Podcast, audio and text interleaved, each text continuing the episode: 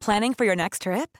Elevate your travel style with Quince. Quince has all the jet setting essentials you'll want for your next getaway, like European linen, premium luggage options, buttery soft Italian leather bags, and so much more. And is all priced at 50 to 80% less than similar brands.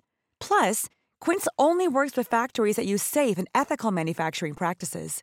Pack your bags with high-quality essentials you'll be wearing for vacations to come with Quince. Go to quince.com slash pack for free shipping and 365-day returns.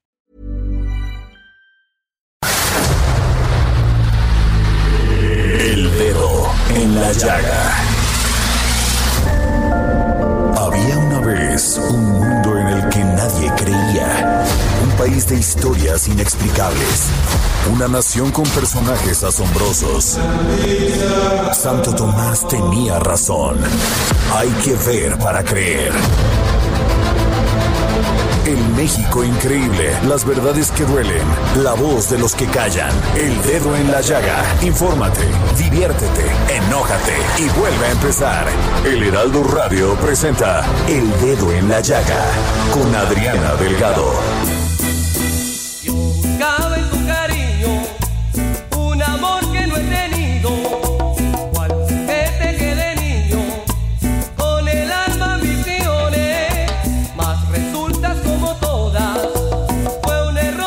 Iniciamos este viernes 17 de septiembre del 2021 escuchando una de las canciones preferidas de todo mundo que se llama Tiene espinas el rosal con el grupo Cañaveral.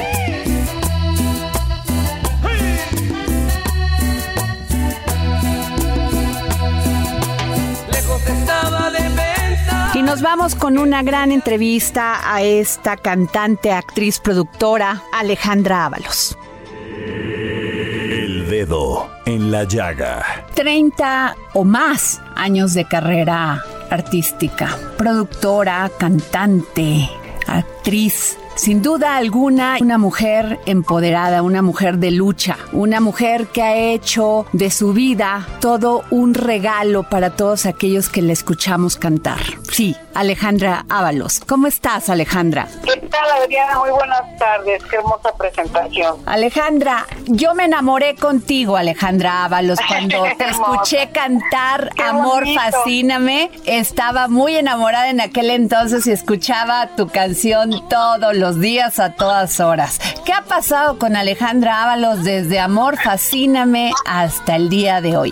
Híjole, pues mira, eh, esa, es, una etapa de mis inicios importantísima porque es, Amor Fascíname pues marcó un antes y después en mi carrera como cantante. Entonces, eh, pues yo he seguido trabajando en la industria del entretenimiento, pues en diferentes eh, disciplinas, obviamente grabando álbums, componiendo, produciendo música, haciendo colaboraciones artísticas, eh, cantando en diferentes escenarios de México, de Latinoamérica, de Estados Unidos. Eh, acabo de grabar en, Madrid dos canciones también muy poderosas que están por salir a, la luz. Grabé un disco mexicano el año pasado en plena pandemia. Eh, la carrera mía, bueno, pues fluyó entre el teatro, el- la televisión, el cine, de esa Alejandra Ábalos, pues que comenzó como baladista. Tuve oportunidad de estrenarme en la pantalla grande con una gran película que fue la última en la que participó José José, que se llamó Perdóname Todo. Entonces eso marcó muchísimo mi carrera, me dio la oportunidad de que muchísima gente me conociera, volteara a verme, eh, porque decían, ¿quién es esta niña que, que José José está apoyando, verdad? Eh, entonces tuve yo también, eh, esa fue una oportunidad de oro y así como esa, pues hice otros eh, trabajos para la televisión, para el teatro de comedia, el teatro eh, musical, el teatro serio, y hice, bueno, cualquier cantidad de, de, representaciones también en, en programas unitarios en la televisión, y de la mano de la música, porque hace 25 años grabé mi primer eh, disco de género ranchero de la mano de don Vicente Fernández, quien fue mi padrino y quien fue quien me impulsó a, grabar música mexicana. Y la verdad, desde entonces, eh, justamente estoy cumpliendo 25 años de, de haberme iniciado como cantante de este género. Desde entonces estoy promoviendo la música mexicana cada, cada año, eh, lo que me pues valió el título de embajadora de los mariachis de México y sigo, sigo siendo la embajadora desde hace 10 años de este título eh, con muchísimo honor y, bueno, haciendo mucho por la música mexicana, ¿no? Tanto canciones conocidas tradicionales de los más altos estándares con grandes autores a nivel mundial, así como mis eh, nuevas propuestas musicales también. Eh, justamente te decía que estoy promoviendo un disco que se llama Muy Mexicana este año, justamente es un disco de aniversario con el que estoy celebrando 25 años de cantarle la música mexicana, 10 años de ser embajadora del mariachi, tri reina del mariachi también en estos en estos 25 años con mucho orgullo y me siento pues muy feliz en estas fiestas patrias de seguir enalteciendo eh, nuestra música, nuestras costumbres, nuestras raíces, nuestro origen, eh, nuestro arte, eh, todo lo que lo que somos como mexicanos. Entonces, pues eh, vienen muchos muchos lanzamientos y muchos eventos también. en este te escucho contenta, te escucho plena. ¿Qué ha cambiado de, la Alejandra de cuando iniciaste tu carrera a la Alejandra del día de hoy? No solamente como ser humano, como artista ya nos contaste, pero como ser humano. Uy, muchísimo. Mira, yo como ser humano me realicé eh, con mi, con los, ahora sí que grandes amores de mi vida. Este, tuve la fortuna de tener unos padres extraordinarios. Después, eh, pues me casé, tuve a mi hija. Este, fui esposa. Este, luego fui mamá. Eh, mi hija ya eh, está por volar a su propio destino en, en breve. me siento realizada como mujer. Este, sí he pasado vicisitudes de todo tipo. Este, dificultades que al final, con mucha fe y con pues con mucho, digamos, em, compromiso y enfoque, pues he logrado superar. Eh, siempre he buscado ayuda profesional. Yo misma, eh, en el aspecto humano, me especialicé en una, eh, pues, materia que es la del crecimiento humano a través de, de el pathwork, que es una, pues, digamos, em, una faceta de, lo que es la, eh, la terapia personal. Este, entonces yo me hice facilitadora de esta, de, de toda esta información del pathwork para poderme yo y sobre todo los, a los demás poder ayudarlos, tener las herramientas para sacar adelante mi vida, mis cosas, ser resiliente, ¿no? Ser, ser una persona que, confronta, pero que al mismo tiempo amplía su conciencia para poder eh, tener herramientas y superar todas las vicisitudes de la vida. Y el Pathwork, pues eh, me, ha, me ha respondido precioso a lo largo de estos ya casi 40 años de carrera artística este, porque no todo lo que brilla es oro a veces en la carrera, porque a veces la gente tiene una opinión eh, pues muy vaga y superficial y frívola. de lo que somos los artistas. Y la verdad no es así. siempre creemos que los artistas viven rodeados de glamour, de éxito, y que por lo tanto son felices. O sea, eh, las jóvenes quieren ser estos nuevos artistas que se la pasan bien, que viven la vida, pero Alejandra, ¿qué obstáculos te has encontrado en tu camino? Y sobre todo como mujer. Pues mira, de todo un poco, ¿no? Gente que te, que te, eh, de alguna manera son profesionales en la extorsión, Ajá profesionales, este, embaucadores, este, traicionera, gente, gente que te da la espalda, gente que te roba, gente de tu confianza que ventila tus cosas, que vende tus notas, gente, este, que ve contigo, pues nada más la mina del, del, del, como la mina del negocio mientras tú tengas popularidad. Entonces ellos se sirven con la cuchara grande, pero no les importa tu carrera, tu vida, tus cosas personales, hacerte crecer como artista, nada. Es nada más gente que, que pasa a través de ti, digamos, para conseguir otros contactos, gente trepadora, bueno, que no, que no he tenido.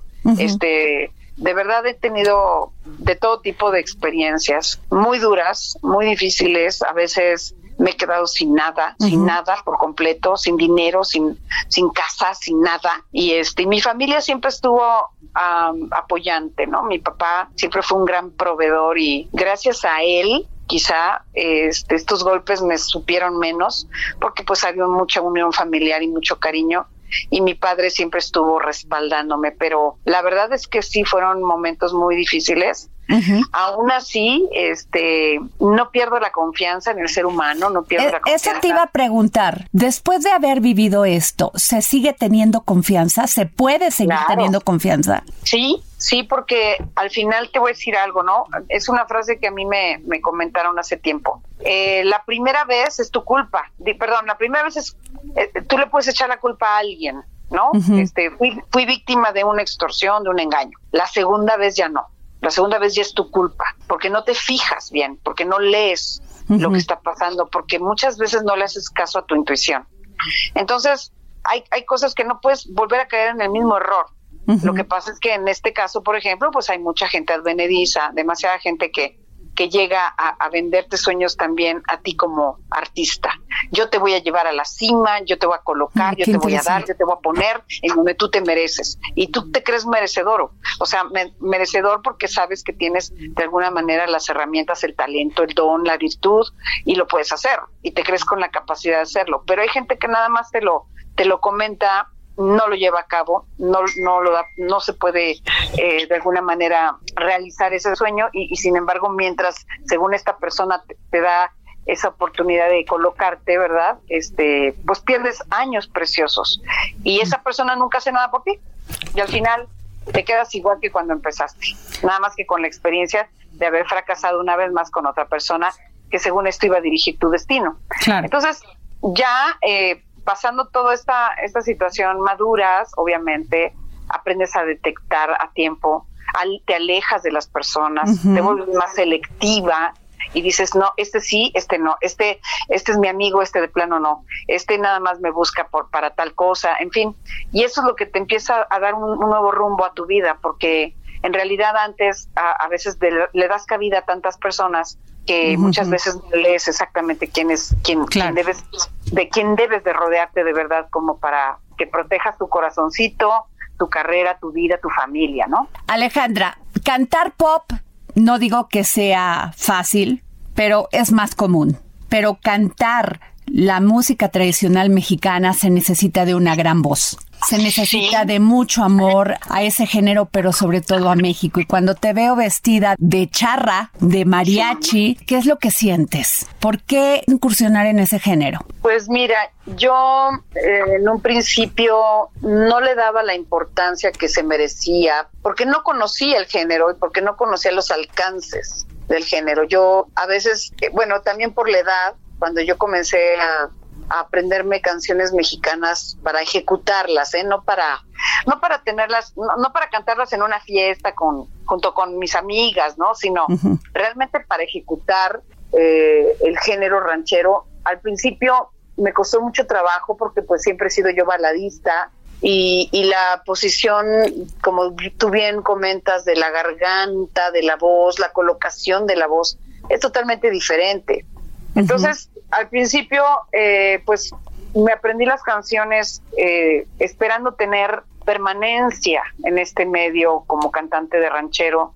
Yo siempre pues he sido muy respetuosa de las grandes mujeres que han representado a México en este género y, y siempre me daba cuenta de que era un género complejo, difícil, diferente. El, el ser mujer charra no es tan fácil en un medio de tantos hombres. Así es.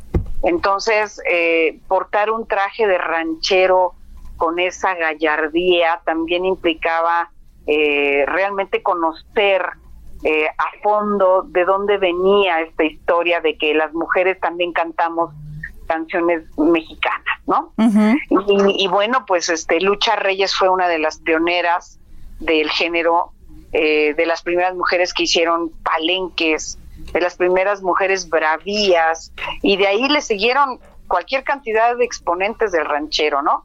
Este María de Lourdes, eh, Lucha Villa, eh, pues obviamente Lola Beltrán, la Tariacuri, bueno, ¿cuántas no han pasado, no? Este, Chayito Valdés, este, ¿qué te puedo decir, no? Beatriz Adriana, muchas generaciones, ¿no? Santa Oviedo, este, Julia Palma. O sea, somos mujeres que, que nos ha costado mucho trabajo abrirnos espacio dentro de la música vernácula. Aida Cuevas eh, es una gran exponente este, de la cual he aprendido yo también muchísimo, porque pues lleva muchos años haciéndolo desde niña, entonces yo la verdad son mis maestras y, yo soy muy feliz de aprender de ellas, pero también veo la complejidad de dedicarse a la música mexicana, porque, porque no es tan fácil. El, el mundo del, del charro y el mundo del ranchero es un mundo más de hombres que de mujeres. Así es. Alejandra, nos va a ganar la guillotina, pero no quiero dejar de mencionar que vas a estar en el Teatro del Parque Interlomas para festejar a México, para dar el viva a México. Vamos a tener dos funciones este próximo sábado 18, en donde vamos a celebrar a México con la gente que realmente quiera formar parte de un evento extraordinario, único en su género, porque vamos a fusionar a cinco artistas, a mariachi, orquesta y banda también al mismo tiempo, eh, con la sonora dinamita, cinco grandes cantantes que somos eh, Alina Cardoso, Julio Ponce, Jonathan Becerra, Ariana, perdón, Aranza y yo. Las cinco personas estamos dedicadas ahorita a los ensayos finales, pero somos más de 45 personas en escena porque también va a haber un ballet folclórico. Y todos estamos fusionando nuestro talento para cantar grupero, balada, norteño, ranchero, gran espectáculo, salsa, claro. Y somos, pues, estamos muy orgullosos de, de poderlo hacer porque estamos celebrando a México y a toda su gente eh, a la gente resiliente, precisamente las que somos en este momento sobrevivientes de este COVID y los que nos hemos cuidado y los que llevamos al límite también la alegría de vivir, porque eh, una cosa es que estemos viviendo una pandemia y otra cosa es que no disfrutemos de, el orgullo de ser mexicanos. Sin duda nos vamos a ir contigo a festejar a México este septiembre 18 a las 9 de la noche, Alejandra Ábalos. Bueno, estamos tratando de, de hacer dos funciones seis y nueve. Para la gente que quiera de, del teatro irse a cenar rico con su familia, también lo puede hacer, disfrutar primero de estas presentaciones y después tener una cena tempranera. Y a la gente que ya eh, de alguna manera quiera junto con nosotros estar celebrando a México desde las nueve de la noche hasta hasta morir, pues vamos a estar ahí en el teatro también. Muchas gracias por esta entrevista, Alejandra Ábalos. Gracias por tomarnos la llamada para el dedo en la llaga. Aquí, Adriana, un beso a todos y que viva México. Que viva México. El dedo en la llaga. Origen es destino. Siempre lo digo para que no se repita la historia. Nos vamos con Ignacio Anaya, historiador, aquí en El Dedo en la Llaga. Cápsulas del pasado con el historiador Ignacio Anaya.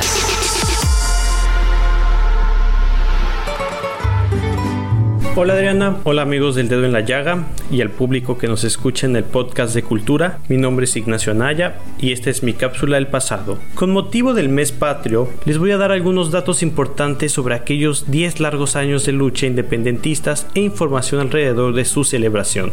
Comencemos. Comúnmente se cree que Porfirio Díaz movió la fecha original del 16 de septiembre para el 15 debido a que ese día era su cumpleaños. Sin embargo, desde antes del porfiriato se celebraba la fecha el 15 de septiembre. Por ejemplo, En 1854, en las conmemoraciones de la independencia, se entonó por primera vez el himno nacional en el Teatro Santana y se dio el grito de independencia ese mismo 15 de septiembre. Y hablando de conmemoraciones, resulta interesante mencionar que durante las primeras décadas del México independiente, el 15 de septiembre era más una fecha para conmemorar en lugar de una celebración. Esto porque durante la primera mitad del siglo XIX, México todavía no definía su propia identidad nacional.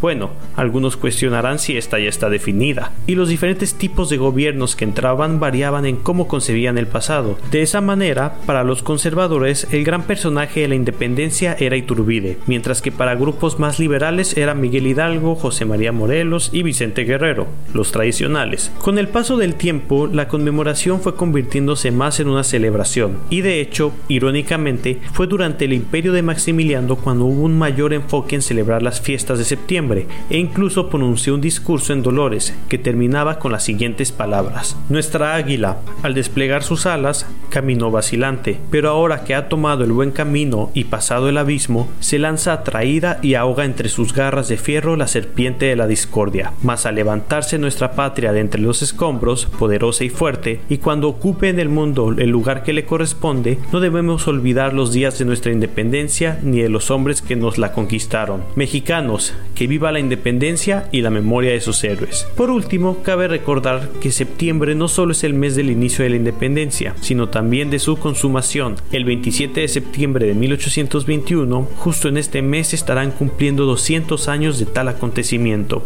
Es importante mencionar que la independencia no se logró de un día para otro, tuvieron que pasar 10 años para que terminara la lucha y esta a la vez tuvo distintos cambios y enfoques según los nuevos líderes y los cambios políticos y sociales en el país. Es decir, fue un proceso largo y con distintas variantes. Espero les haya gustado este episodio y recuerden escucharnos en el podcast de cultura de Adriana Delgado en Spotify. Muchas gracias y hasta la próxima. Desde Argentina, nuestro gran filósofo Hernán Melana, con un tema que siempre nos hace reflexionar y analizar no solamente el pasado, el presente y hasta el futuro filosofía, psicología, historias con Hernán Melana. Hola Adriana y oyentes del dedo en la llaga. Hoy quería hablar con ustedes sobre Alejandro Magno, quien fuera uno de los grandes hombres de la historia, pero además es uno de los grandes bastardos divinos.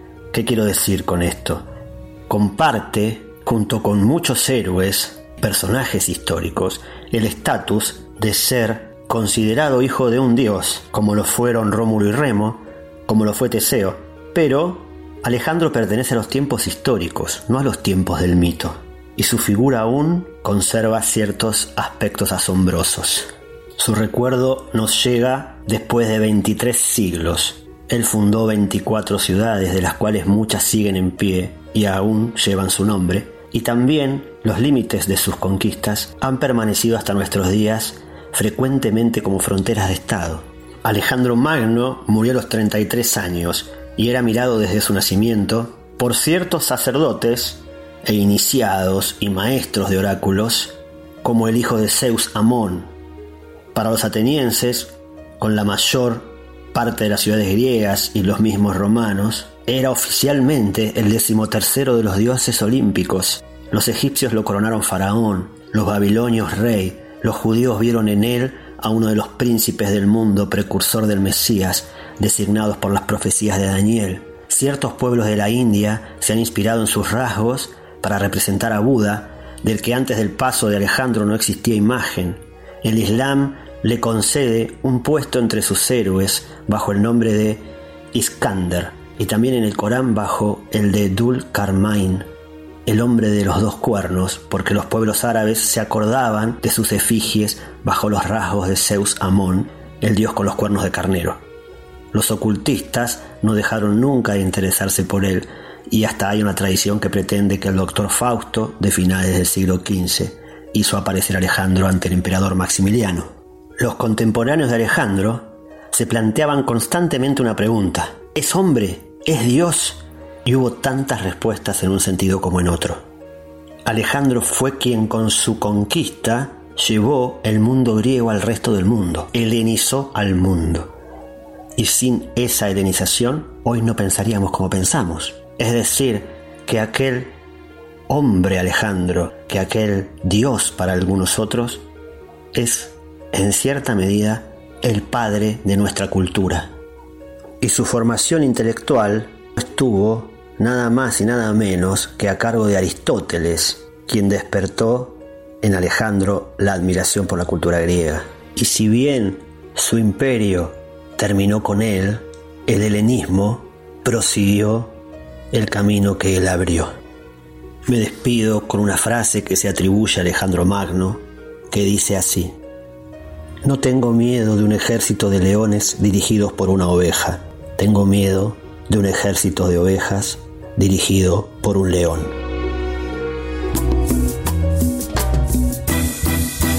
Y nos vamos a una pausa y regresamos aquí para seguir poniendo el dedo en la llaga.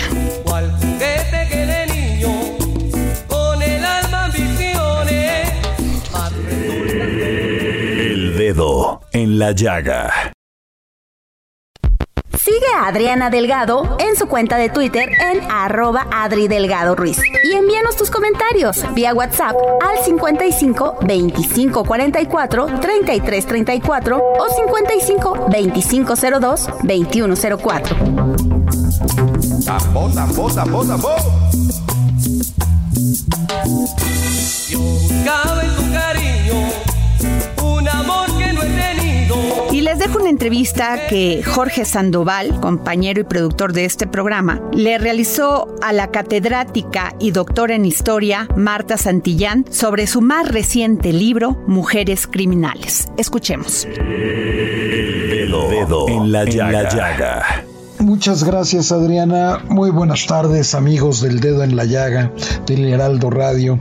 Pues hoy estamos de manteles largos porque tenemos una autora, una mujer muy importante. Me refiero a Marta Santillán, quien es profesora, investigadora, como les decía, doctora en historia. Maestra, ¿cómo está? Muy buenas tardes. Jorge, qué gusto saludarte, saludar a la audiencia. Muchas gracias por la, por la invitación y el espacio para, para charlar. Hablemos de este, de su más reciente libro, el de Mujeres Criminales entre la ley y la justicia. Platíqueme, ¿cómo fue que se empezó a interesar en la vida de estas cinco mujeres que fueron juzgadas en las décadas de entre 1930 y 1940 y que todas fueron juzgadas como, como criminales? Bueno, Jorge, yo me dedico a, investigo, soy historiadora, la eh, hago estudios históricos sobre el sobre el crimen sobre el delito cometido por mujeres ya hace muchos años, muchos años que me dedico a esto. Tengo todas mis investigaciones, más eh, más menos en los últimos 15 años, versan sobre la comprensión histórica de la delincuencia femenina en la a partir de los años 30, la primera mitad del, del, siglo XX.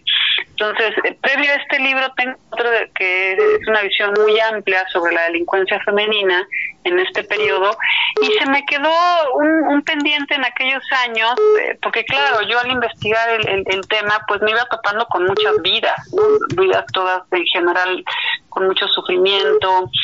Eh, estos estudios me llevan a tratar de comprender que cuál es el contexto histórico, histórico-social que lleva a una mujer a, cometer un delito y que bueno, que en, última instancia me lleva a tratar de comprender por qué las mujeres actúan como actúan, no necesariamente en cuestión criminal.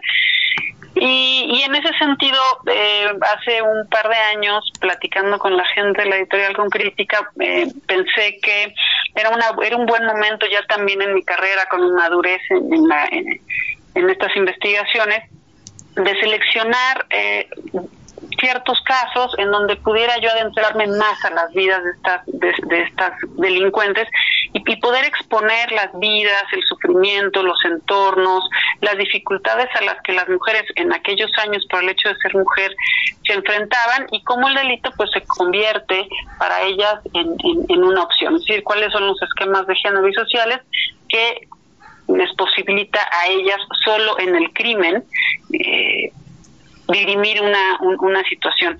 Entonces, bueno, eso propiamente es lo que me lleva a estudiar estos estos casos y claro, estos casos pues tienen que ser o, los seleccioné en función de la importancia de las temáticas que es violencia doméstica, aborto, violencia sexual y, y corrupción y sexualidad femenina. Entonces, eh, eran casos que eran casos muy ricos, es un proceso judicial entre los 40 y los, los 30 y los años 40 del siglo XX. Entonces son, procesos judiciales que a veces no nos llegan completos a los historiadores. Entonces, en este caso sí, son procesos que me llegaron completos. Yo pude eh, encontrar también las fichas carcelarias, nota en prensa. Entonces tenía logré completar mucho material para tratar de reconstruir estas estas vidas pasadas y estos casos y tener una mejor comprensión de una problemática que nos sigue nos, nos sigue tocando al día de hoy es, decir también son temas que, que son muy actuales y lo que yo trato de demostrar en este libro es que justo en estos años estos temas, estas problemáticas con las que nos enfrentamos hoy echan raíces en estos años y todavía hay muchas continuidades, muchas similitudes sobre las que tenemos que reflexionar y trabajar para tener un presente distinto y un mejor futuro. Los números nos dicen que son mucho menos las mujeres que los hombres que son delincuentes, que son criminales y que todavía son menos aquellas las mujeres que tienen crímenes de alto impacto o en los que hay mucha violencia.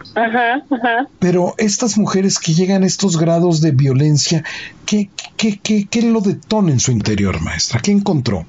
En aquella época, sobre todo. claro, en aquella época, bueno, a ver, siempre se puede no cometer un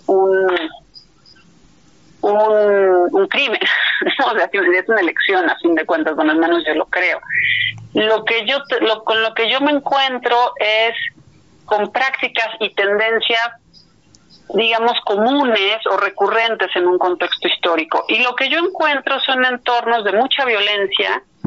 Eh, no, a mí no me gusta y no me ha gustado, y en este libro trato de demostrar justo eso, eh, que las mujeres no necesariamente son víctimas, pero sí es, sí es verdad que es, son espacios de mucha violencia en donde las mujeres son receptoras de la misma y hay una tolerancia social bastante amplia frente a esa violencia que reciben las mujeres.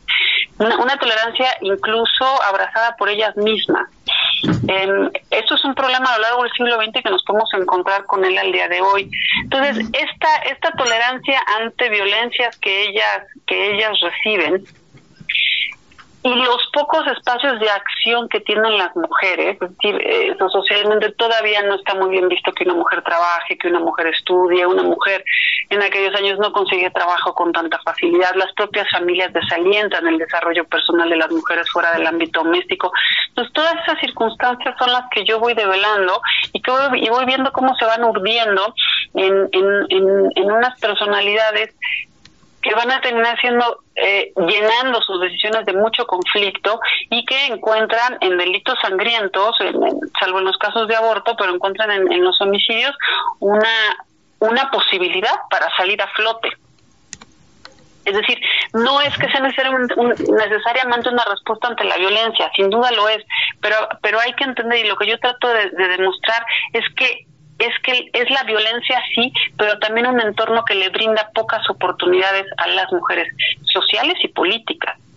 Estamos conversando con la maestra Marta Santillán, con la doctora Marta Santillán. Ella es historiadora y es escritora e investigadora. Y estas cinco mujeres que nos presenta, doctora, Clementina, María Antonieta, Carmen, Amelia, Teresa, hay algo que las une que es la violencia que ellas reciben para que ellas se conviertan a su vez en criminales. No es algo que lo hubieran planeado, lo hubieran este, meditado, ¿no? Sí, es, que esa es otra constante. Eh, son cinco mujeres, en realidad son cuatro casos, pero cinco mujeres. Son tres homicidios y, un caso de aborto donde hay dos procesadas por aborto. Y en, ninguno de los casos eh, de homicidio al menos hay una planeación, es decir, e, eso es otra cosa que se demuestra en este libro, en mis investigaciones pasadas, en otros trabajos, y que, y que es una constante hacia, hacia, el, hacia el futuro, que es el presente hoy. Y es que la agencia homicida de las mujeres es bastante baja en comparación con la de los varones. y esto es, es un asunto social, o sea, yo no, no, no, creo que es un asunto natural de ninguna manera, sino, sino es un asunto en cómo está construida la sociedad y estas mujeres en ningún momento planearon matar o sea, en, en, ninguna circunstancia. De pronto se vieron envueltas en un, en un homicidio. Si hay una decisión, sí, pero están envueltas en el homicidio eso no, no les quita, digamos, que son unas delincuentes y unas homicidas, por supuesto. Pero, por ejemplo, Clementina asesina al marido cuando éste le estaba pegando. Claro. María Antonieta termina con la vida de su agresor después de que la había estado molestando, por decirlo menos, sexualmente. Ajá. ajá. Carmen mata a golpes al dueño de una cantina para robarle. Claro. Y, bueno, ese es un caso que ya hablarán.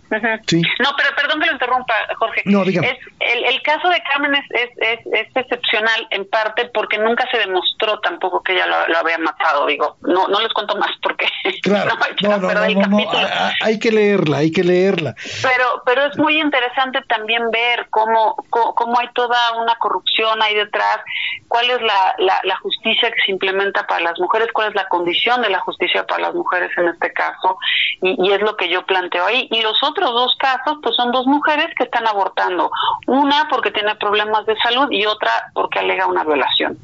Entonces, eh, tampoco es como que anden abortando a, diestra y siniestra. Sí, que lo utilicen como método anticonceptivo, ¿no? Y no es que no se pudiera o no, digo, pero en ese momento no es legal, es un delito y no se puede, digamos, ¿no? Sí. Eh, hoy, en día, por, supuesto, es viable y demás en, en, ciertos estados del país en tres. Pero en ese momento no, no, no es una opción, o sea, su, realmente llegan a esa decisión por, por una necesidad real que y, que además en, ese momento el código las protege pero no porque esté en el en el código penal la situación para ellas fue fue sencilla. Y además algo excepcional de este de este capítulo del aborto y este caso el de Teresa y el de Amelia es que fueron aprendidas en una redada judicial una verdad judicial, un consultorio médico. Y, y, eso es excepcional en la historia, es decir, ni, ni yo lo he encontrado en ningún otro momento del siglo XX, ni colegas que trabajan en el siglo XIX han encontrado algún indicio que señale que hubiese redadas judiciales en consultorios médicos para aprender a gente que, que, produce abortos o mujeres que están abortando. Entonces, en ese sentido, también en términos históricos, es, es, un garbanzo de a libra y a mí me parece que era, en, para mí, cuando, cuando llegó a mis manos este proceso judicial, que me lo encontré, casualmente en el archivo, pues que había que historiarlo y había que hacer algo con ello y tratar de entender qué estaba pasando, si en México realmente había una persecución policíaca contra las mujeres que abortaban o no. Yo sostengo que no, pero bueno, ya, ya, ya, ya, le dan el libro, pero sí es bastante interesante cómo se dio de esa manera, es decir, un, un Estado que pareciera ultra represor que está pues literalmente acosando a mujeres que estaban cometiendo en ese momento, dicho por el Código Penal, un delito.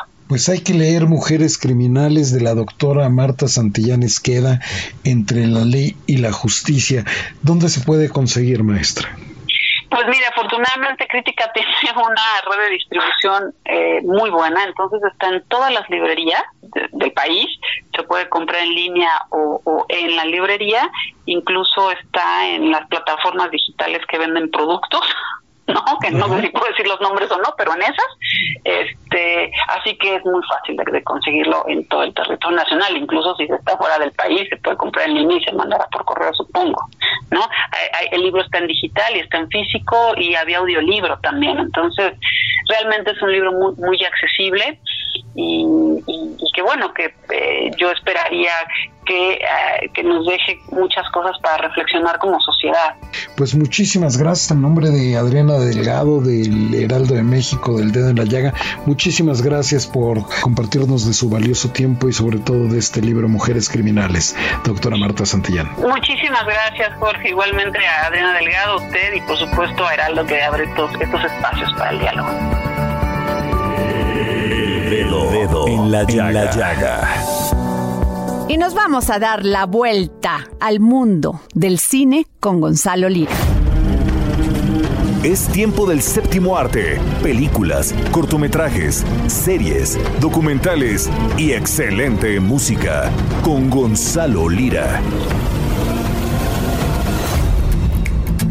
Hola, ¿qué tal Adri? Muy buenas tardes. Ya llegó el fin de semana y con el fin de semana, como lo sabemos, llega el momento de hacer las recomendaciones para ver en cine. Pues empecemos con la directora mexicana Tatiana Hueso. ¿Pero por qué? Pues por la película Noche de Fuego, la historia de un grupo de amigas en un pueblo, en una sierra, que es acechado por la violencia y por el crimen organizado. Sin embargo, esta historia es contada de una forma distinta. ¿Y por qué fue contada de una forma distinta? Vamos a escuchar a la propia Tatiana Hueso decirnos qué esperar de Noche de Fuego. No es una película más sobre la violencia en México ni sobre el narco en México, ¿no? Es una película que está contada desde los ojos de una niña, este, desde ese momento de la vida que es la infancia y que, y que la película está permeada de la magia que habita en ese momento de la vida es, este momento que yo lo considero incluso contestatario, que es la infancia, ¿no? Viniendo del mundo documental, ella necesitaba inspirar su ficción en algo que la convenciera de que era digno de contarse. Y para ello el libro Lady D de Jennifer Clement sirvió como la inspiración para Noche de Fuego. Platiqué con Jennifer Clement, quien me contó cómo fue el desarrollo de este libro, por qué es un libro tan potente y cómo se le acercaron para ofrecerle la oportunidad de ser llevado a la pantalla en palabras de Jennifer Clement, se trata de un libro que fue publicado en el 2014, que tomó 10 años de investigación uh, y que curiosamente fue lanzado um, en el mes de julio, cuando después para el mes de uh, septiembre todos los hechos relacionados con el caso Ayotzinapa estallaron públicamente. Por lo tanto, dice que era un momento muy efervescente dentro de nuestro país y que básicamente después de mucho tiempo de haberlo leído, Nicolás Ellis, productor de Roma, y otro productor, Jim Starr, le ofrecieron llevarlo con Tatiana Hueso para que ella lo dirigiera en la pantalla grande. Y ya para cerrar, eh, hablando de talento mexicano, fíjate que ayer se estrenó Cry Macho, la nueva película de Clint Eastwood, que nos cuenta la historia de un hombre mayor interpretado por el propio Clint, que hace amistad con un jovencito adolescente mexicano abandonado y a partir de ahí hace comentarios pues que pueden ser interesantes sobre la relación entre los dos países y también sobre la relación entre lo nuevo y lo viejo, básicamente. Y entre el elenco grande de mexicanos solamente hay una mujer mexicana. Se trata de Natalia Traven, quien aquí nos cuenta cómo fue su experiencia de trabajar con Clint Eastwood. Yo soy la única mujer mexicana y entonces me llama para ser un personaje mexicano y la verdad es que lo abordamos como, pues, creo yo, súper cuidado. Este, no se habla de cuestiones étnicas. Yo llegué al set y yo lo único que quería era ya conocerlo.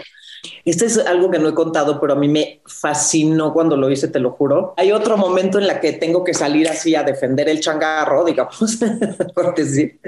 Y entonces yo me fui con todas las canicas, y sabes, y entonces yo de, pero papá, y todo el set no sabes, así, fum, pasmados, porque no conocían esa energía, o sea, me conocían en la energía de Marta, en toda, ¿no? Y entonces me dijeron en inglés así como ya lo castraste, o sea, como que tú no eres el cowboy, ¿sí sabes? Yo me despido, ya saben, me encuentran en las redes como arroba gonis, G-O-N-Y-Z. Soy Gonzalo Lira, nos escuchamos aquí la próxima semana. El momento más sabroso de todos los viernes es sin duda el momento GastroLab con Miriam Lira.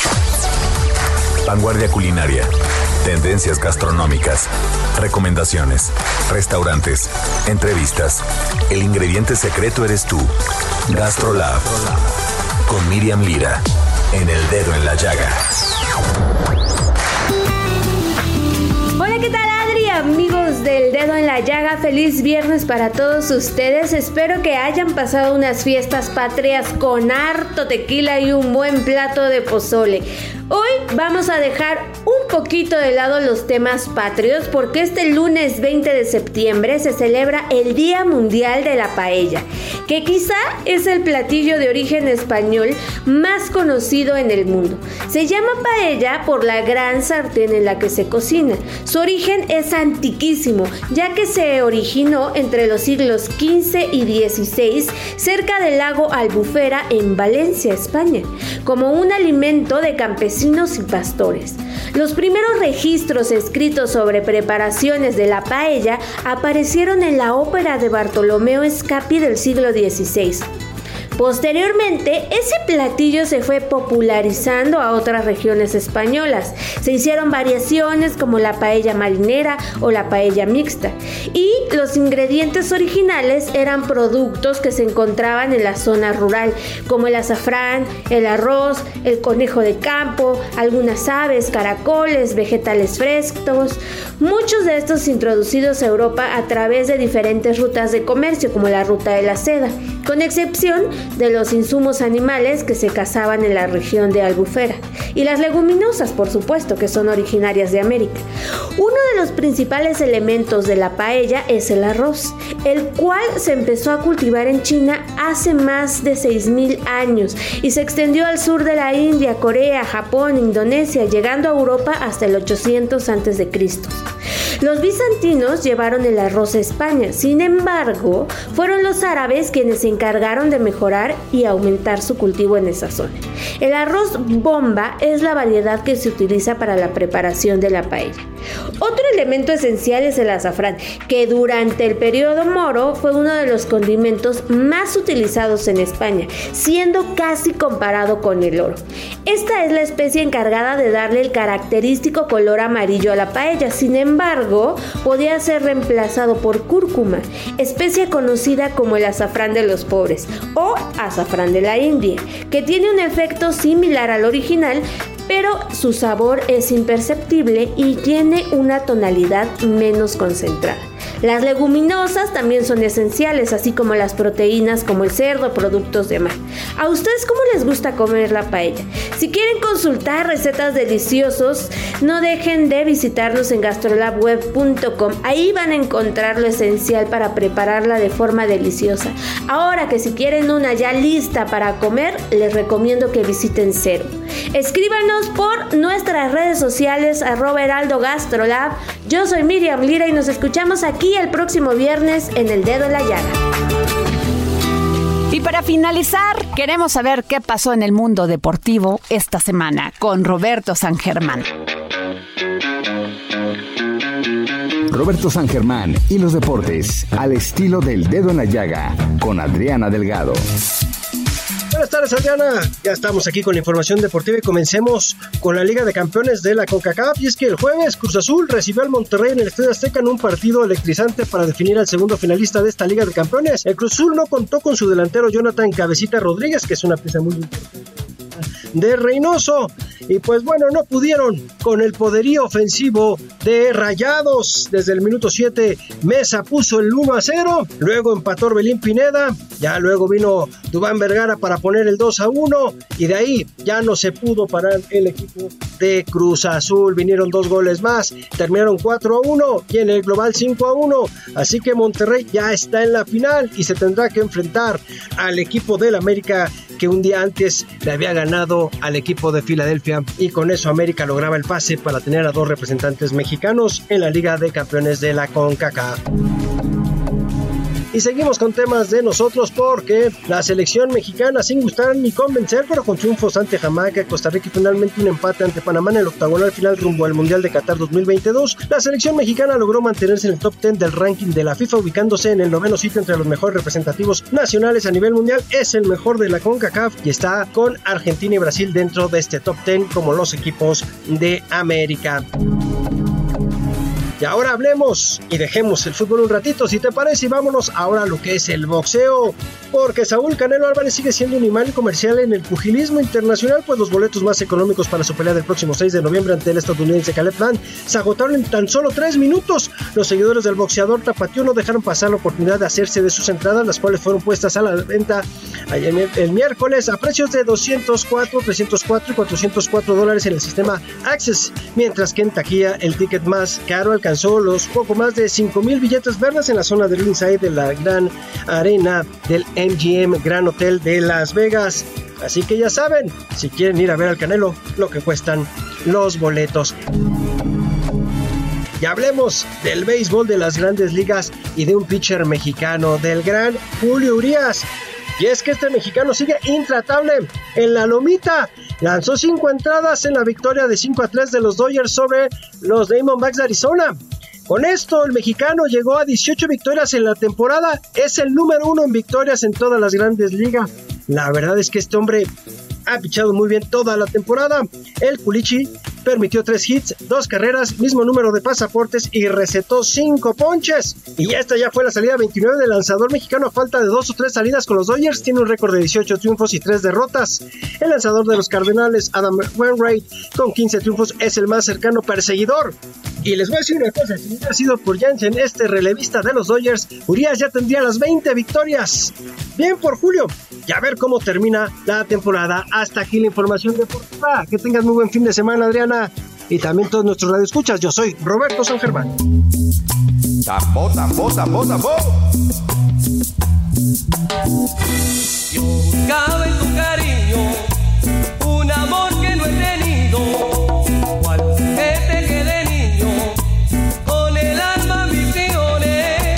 Muchas gracias, muchas gracias por escucharnos, gracias por permitirnos entrar a sus hogares, pero sobre todo entrar a su corazón.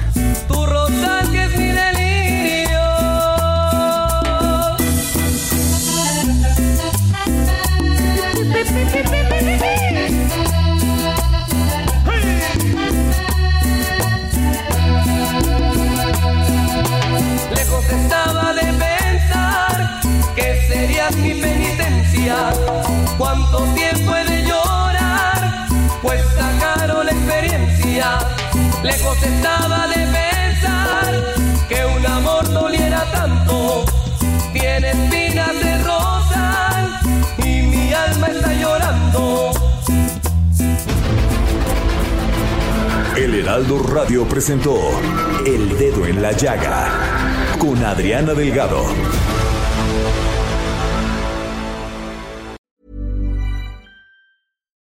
It's Paige DeSorbo from Giggly Squad. High quality fashion without the price tag. Say hello to Quince.